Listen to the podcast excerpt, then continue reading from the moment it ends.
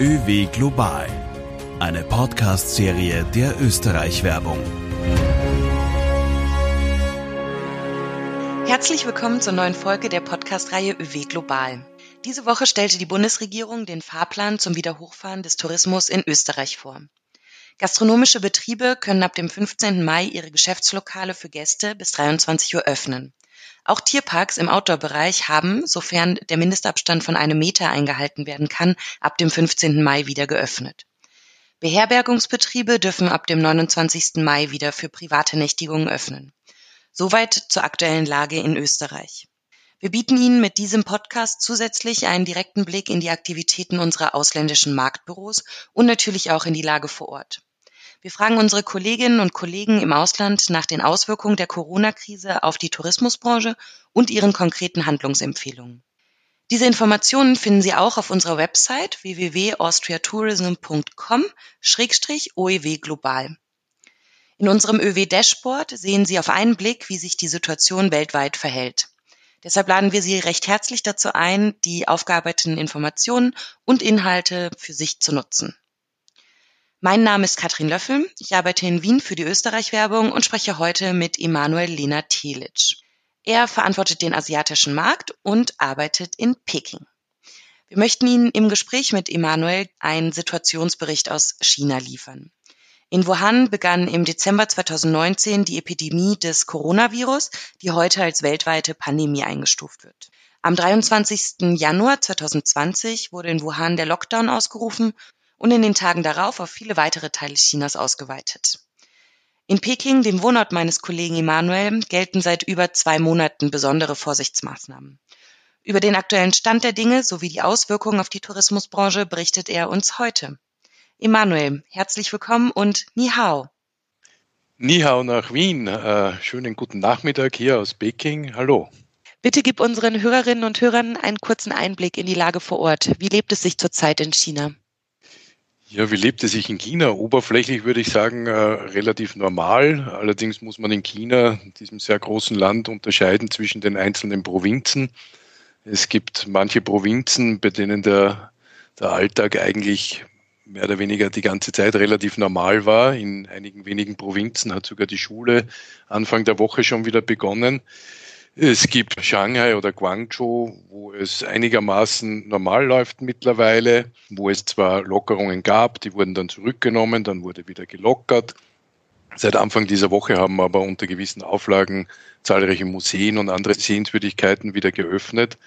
Und dann gibt es natürlich Städte wie Wuhan, die nach über 70 Tagen, Anfang April, äh, wieder geöffnet wurden und eine Sonderstellung in dem Ganzen nimmt sicher Peking ein. Der Hauptstadt wird besondere Bedeutung beigemessen und ein besonderer Schutz zuteil. Hier sind die Auflagen besonders streng. Im Moment ist es eigentlich ganz schwer, aus Peking raus und wieder reinzukommen. Wenn man hier rein möchte, muss man bis zu drei Wochen in Quarantäne, ja, zwei Wochen in, in einem Hotel bleiben und eine Woche zu Hause. Das sind doch sehr strenge Auflagen, die hier noch gelten, vor allem weil der Nationale Volkskongress ansteht. Das ist sozusagen die jährliche Parlamentstagung, die am 22. Mai beginnen soll. Und daher sind hier die Sicherheitsmaßnahmen noch besonders hoch. In Summe würde ich sagen, es ist so eine Ja-Aber-Situation. Ja, es ist äh, am Weg der Besserung oder der Normalisierung, aber man merkt in vielen Bereichen des Lebens die Einschränkungen oder die Nachwirkungen der Corona-Krise ganz besonders. Nach circa acht Wochen wurden die Beschränkungen in China etwas gelockert. Wie würdest du diese neue Normalität schreiben? Es ist noch nicht die Normalität, sondern es ist nur das vorübergehende Abklingen der Maßnahmen.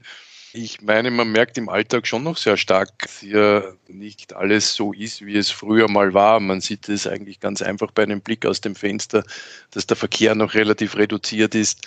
Zwar gibt es zu den Stoßzeiten mittlerweile wieder Staus, das ist am Morgen so um neun und am Nachmittag zwischen 16 und 18 Uhr. Aber das zeigt ja nur, dass die Leute in die Arbeit fahren und wieder zurück. Dazwischen passiert eigentlich relativ wenig. Man merkt, dass die Menschen sehr viel zu Hause bleiben, sich noch nicht frei bewegen zu trauen und äh, einfach noch sehr, sehr vorsichtig sind.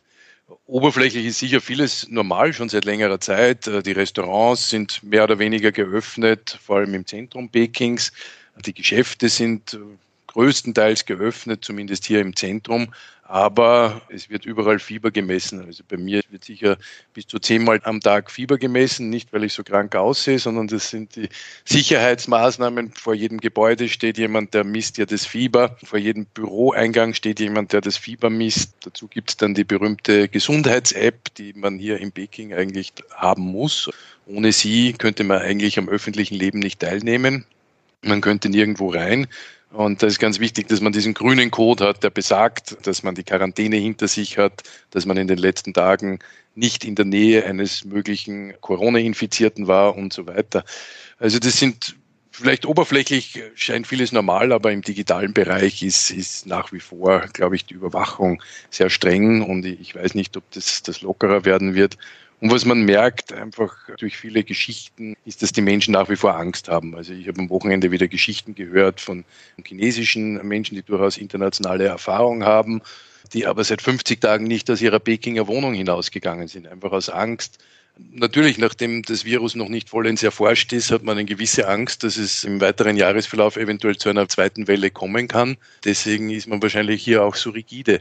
Aber generell, glaube ich, ist, wissen wir vielleicht, dass Menschen aus dem asiatischen Raum etwas vorsichtiger und sorgsamer sind. Wir kennen ja japanische Gäste oder chinesische Gäste, koreanische Gäste, die auch, sage ich mal, in normalen Zeiten mit Gesichtsschutz oder Maske während des Urlaubs zu sehen sind. Insofern spürt man hier schon nach wie vor eine wahnsinnige Angst, dass man mit dem Virus in Kontakt kommen könnte, obwohl die statistische Wahrscheinlichkeit gerade in Peking eigentlich mittlerweile verschwindend gering ist. Könntest du nochmal die Einschränkungen konkretisieren? Welche Einschränkungen betreffen dich in deinem aktuellen Leben im Moment noch? Im aktuellen Leben ist es so, dass wir im Moment in Peking mehr oder weniger festsitzen. Wir können zwar raus, aber dann können wir nicht mehr rein. Insofern ist die Bewegungsfreiheit schon sehr stark eingeschränkt. Wenn man diese Gesundheits-App nicht hat und die Gesundheits-App dann nicht die grüne Farbe anzeigt, kann man nicht auf öffentliche Plätze, muss man eigentlich am schnellsten Weg nach Hause und zu Hause bleiben, bis der Arzt kommt. Es ist ganz wichtig auch, um in Restaurants und Geschäfte zu kommen. Es wird unterschiedlich gehandhabt, aber es ist doch ein massives äh, Alltagselement geworden mittlerweile. Und das Fiebermessen, man gewöhnt sich mit der Zeit dran. Am Anfang ist es befremdlich, wenn einem äh, alle paar Meter das Fieber gemessen wird, aber man gewöhnt sich dran. Im Privaten ist es so, dass man an und für sich keine Gäste empfangen darf, wenn dann nur in kleinen Gruppen. Manche Wohnblocks erlauben überhaupt keine Gäste und haben den Zutritt ganz streng limitiert. Äh, es sind unterschiedliche Facetten, die, die hier passieren und hängen natürlich sehr stark von einer Provinz zur nächsten ab.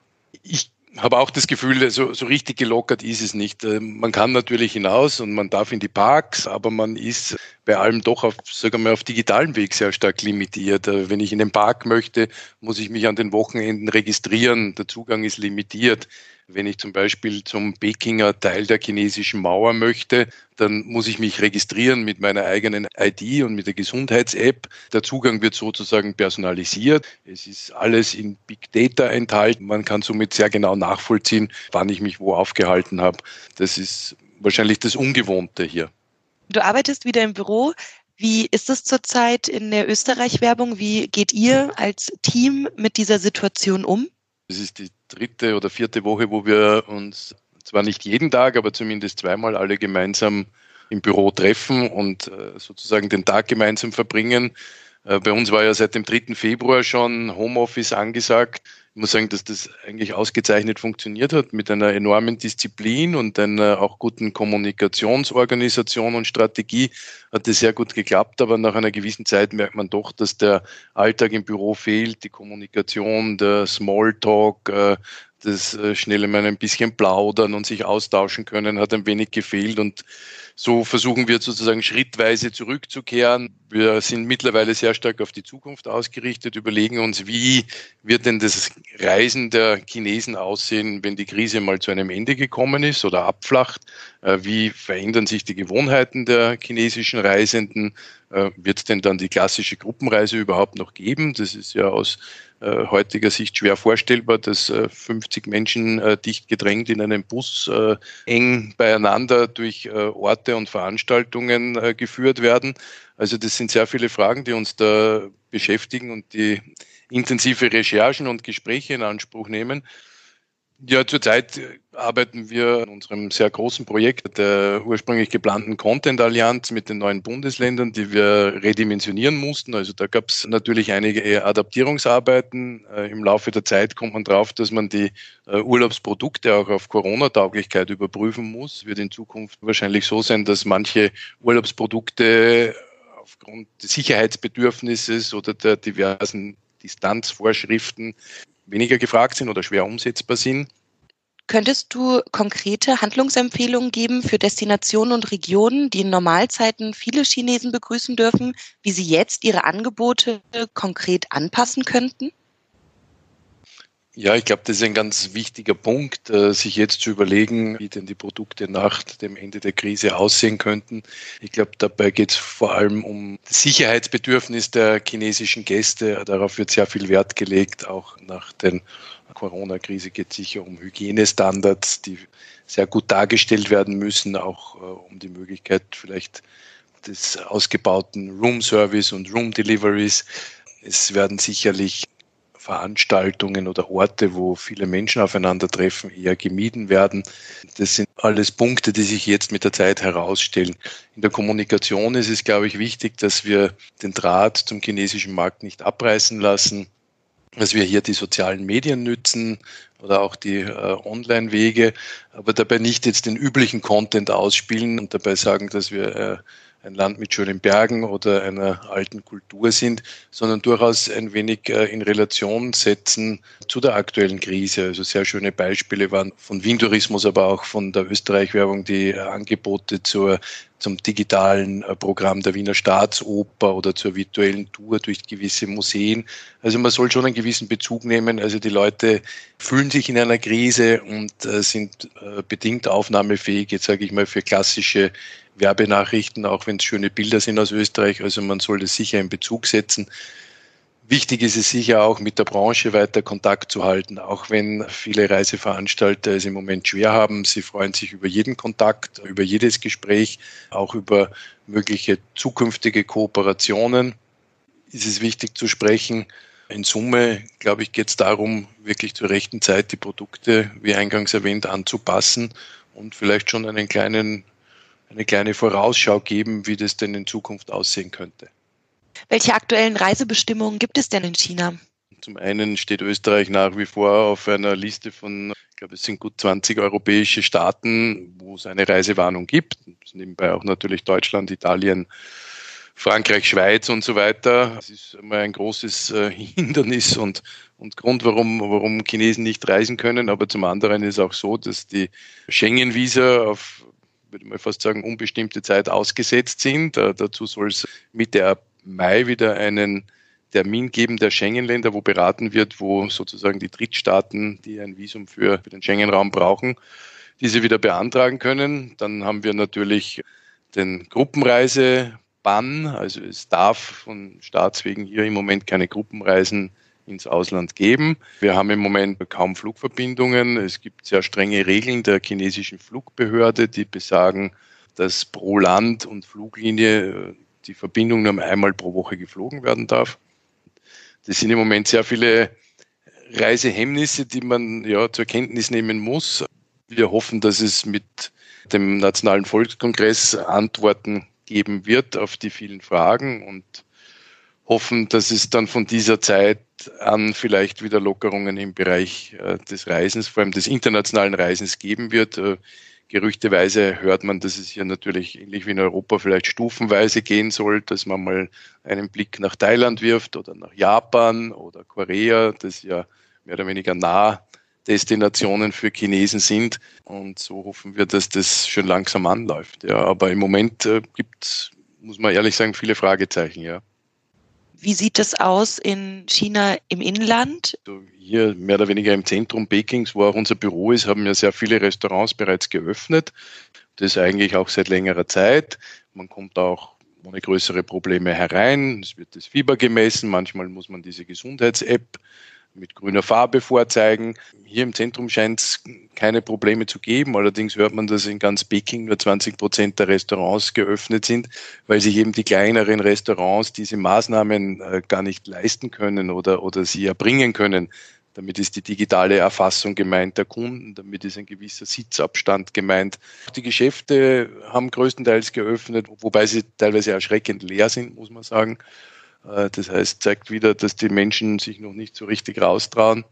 Gibt es denn Unterstützung, staatliche Hilfen für die Reise- und Tourismusbranche? Uns ist diesbezüglich nichts bekannt. Man muss natürlich wissen, dass in China ohnehin das meiste staatlich ist oder der Staat dahinter steht. Wenn nicht der Staat unmittelbar an einem Unternehmen beteiligt ist, dann ist es ein staatsnaher Konzern oder der Staat ist in irgendeiner Weise verknüpft mit äh, staatlichen Gremien. Insofern ist es da schwierig, irgendwelche Förderungen wahrzunehmen. Was es schon gibt hier im Inland ist, dass es zwischen vielen Provinzen Abkommen gibt, wo man sich gegenseitig zusichert, äh, dass man den äh, wechselseitigen Tourismus fördern wird, dass man das Inland unterstützt. Also man sieht interessanterweise auch einige kleinere Inlandspromotions und Kampagnen, wo eben dazu angeregt wird, im eigenen Land zu bleiben. Generell gilt ja die Empfehlung hier, eigentlich in der eigenen Provinz zu bleiben. Der Tourismus steht hier sicher nicht an erster Stelle bei den Förderungen. Es geht mal darum, die äh, Industrie äh, zu sichern, äh, die Produktion wieder hochzufahren und sozusagen äh, zu verhindern, dass der Wohlstand, den man ja in den letzten 10, 15, 20 Jahren gewonnen hat, hier wieder verloren geht. Das ist ja doch eine Errungenschaft, die man nicht unterschätzen darf, was hier in den letzten 25 Jahren in China passiert ist. Und da gilt es natürlich, das äh, sicherzustellen. Reisen wird sicher wieder ein wichtiger Teil sein, das ist keine Frage. Ich glaube, das ist ein Konsumgut, das nicht mehr wegzudenken ist. Und wenn man sieht, mit welchem Enthusiasmus mit welcher Freude die Chinesen gereist sind und äh, von ihren Reisen berichtet haben, äh, wenn man weiß, wo sie überall unterwegs sind in der Welt, von der Antarktis bis hin in die entlegensten afrikanischen, asiatischen Gebiete, das wird sicher wieder kommen. Aber von staatlicher Seite ist das Interesse hier im Moment sicher geringer ausgeprägt. Generell zur Reisebranche kann man sagen, dass es ja bereits vor der Krise sicher eine Notwendigkeit der Bereinigung des Marktes gab. Es gab zahlreiche Unternehmen. Viele Unternehmen hatten bereits vor der Krise äh, Liquiditätsprobleme, konnten teilweise ihre Rechnungen äh, an ihre Lieferanten nicht mehr bezahlen. Und im Moment sieht die Lage in der Reiseindustrie doch ja, etwas triste aus. Äh, es geht im Moment gar nichts. Auslandsreisen äh, sind im Moment kaum existent bei den klassischen Reiseveranstaltern. Inlandsreisen werden insofern schwierig gemacht, als man äh, bei zahlreichen Sehenswürdigkeiten sich direkt registrieren muss. Also da wird quasi auf Individualkundenverkehr umgelenkt. Also die Reisebranche hat es im Moment wirklich nicht leicht und wartet natürlich auch sehnsüchtig auf neue Informationen, wie und wann es weitergehen kann, äh, um dann doch eines Tages wieder die Geschäfte aufnehmen zu können. Mhm. Wir haben mitbekommen, dass es sehr kreative Geschäftsideen gibt. Welche spannenden Geschichten gibt es aus der Branche? Ich denke da zum Beispiel an Reisebüros, die jetzt Lebensmittel verkaufen. Ja, das ist mittlerweile gar keine Seltenheit mehr. Also man muss hier wirklich bewundern die Reiseveranstalter und, und, Reisebüros, welche neuen Geschäftsmodelle sie gefunden haben. Es geht da sicher einerseits darum, den verlorenen Umsatz in irgendeiner Weise wettzumachen. Es geht sicher darum, in gewisser Weise Arbeitsplätze zu sichern. Und es geht vor allem darum, und das, das betonen alle, die das machen, um den Kontakt zum Kunden nicht zu verlieren. Also man möchte mit dem Kunden weiter in Kontakt bleiben. Und so gibt es äh, Reiseveranstalter, die äh, zum Beispiel Pilze aus der Provinz Yunnan anbieten, andere bieten Arzneimittel aus Deutschland an, manch einer bietet zum Beispiel lebende Hühner an. Das mag jetzt sehr lustig klingen, hat aber auch damit zu tun, dass sie eine gewisse oder eine hohe äh, Vertrauenswürdigkeit unter den Kunden genießen. Wenn ein Reiseveranstalter aus der von Peking weit entfernten Provinz Yunnan äh, Pilze liefern kann, äh, dann glaubt man dem, dass der eine gute Bezugsquelle hat. Gleiches gilt für die Arzneimittel aus Deutschland zum Beispiel. Lebendhühner, warum sind die so interessant? Viele Menschen, wie gesagt, bleiben ja im Moment zu Hause. Es wird zu Hause sehr viel gekocht und man legt immer mehr Wert auf frische Lebensmittel. Also das ist auch ein Trend, der sich ja fortsetzen wird. Und insofern ist es eigentlich gut nachvollziehbar, äh, was die Kollegen äh, von manchen Reiseveranstaltern hier machen. Ja, das wäre mein Tipp, dass nach der Krise der Markt natürlich hier ganz anders aussehen wird als noch Anfang Jänner 2020. Deiner Meinung nach, wie beeinflusst die Krise die Reiselust der Chinesen? Grundsätzlich glaube ich, dass Reisen als Konsumgut hier verankert ist, äh, sicherlich auch nach wie vor ein gewisses Prestigeprodukt ist. Wenn man gesehen hat, mit welcher Freude, mit welcher Intensität und welchem Enthusiasmus Chinesen verreist sind, von dort berichtet haben und wieder zurückgekommen sind, in welcher Häufigkeit sie verreist sind, kann ich mir schwer vorstellen, dass das ein Ende finden sollte. Also ich bin ganz sicher, dass diese Reiselust wieder kommen wird. Die Frage ist natürlich, äh, wie die Reiseform dann aussehen wird. Am Anfang wird man sicher vorsichtiger sein. Die Destinationen werden sicher auf ihre Corona-Tauglichkeit überprüft. Wie ist die jeweilige Destination mit dem Virus oder der Bekämpfung des Virus umgegangen? Österreich hat ja hier ein, ein hervorragendes Image diesbezüglich, weil die äh, Regierung frühe Maßnahmen ergriffen hat und klare Maßnahmen ergriffen hat. Also ich glaube, dass Österreich da im Großen und Ganzen ganz gute Karten hat. Aber das ist eigentlich die spannende Frage der nächsten Wochen. Wie ändert sich das Reiseformat? Wie ändert sich das Reiseverhalten?